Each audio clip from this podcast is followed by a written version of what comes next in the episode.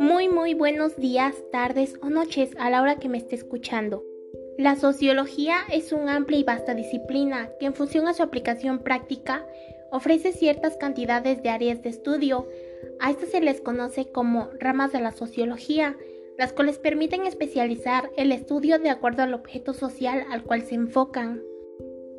Existen 13 ramas de la sociología, pero en este caso solo hablaremos de una en particular, la sociología del conocimiento. Para comenzar, la sociología del conocimiento, también entendida como sociología de la vida cotidiana, maneja una concepción general de la ideología ya que reconoce los conocimientos sociales de cualquier pensamiento y punto de vista. Su interés era la ideología total concebida como la estructura total de la conciencia y del pensamiento. Esta analiza la realidad social creada y la transforma desde un punto de vista histórico por parte de la acción colectiva a través del estudio de creencias compartidas por los integrantes de una sociedad, permitiendo la interacción entre ellos.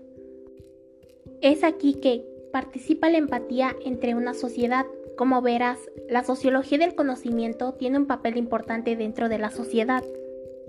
El objeto de conocimiento se centra en la materia, el universo, la teoría de los seres vivos, quiero decir. Todas pueden ser objetos de conocimiento, por lo tanto, la sociología del conocimiento formará parte de ello.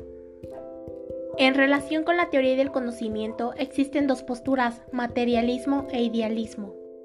De acuerdo a la postura materialista, el objeto de conocimiento existe independientemente de la razón o ideas del hombre, y la postura idealista, el objeto del conocimiento es estructurado por las ideas del hombre, ya que sin ellas no existiría.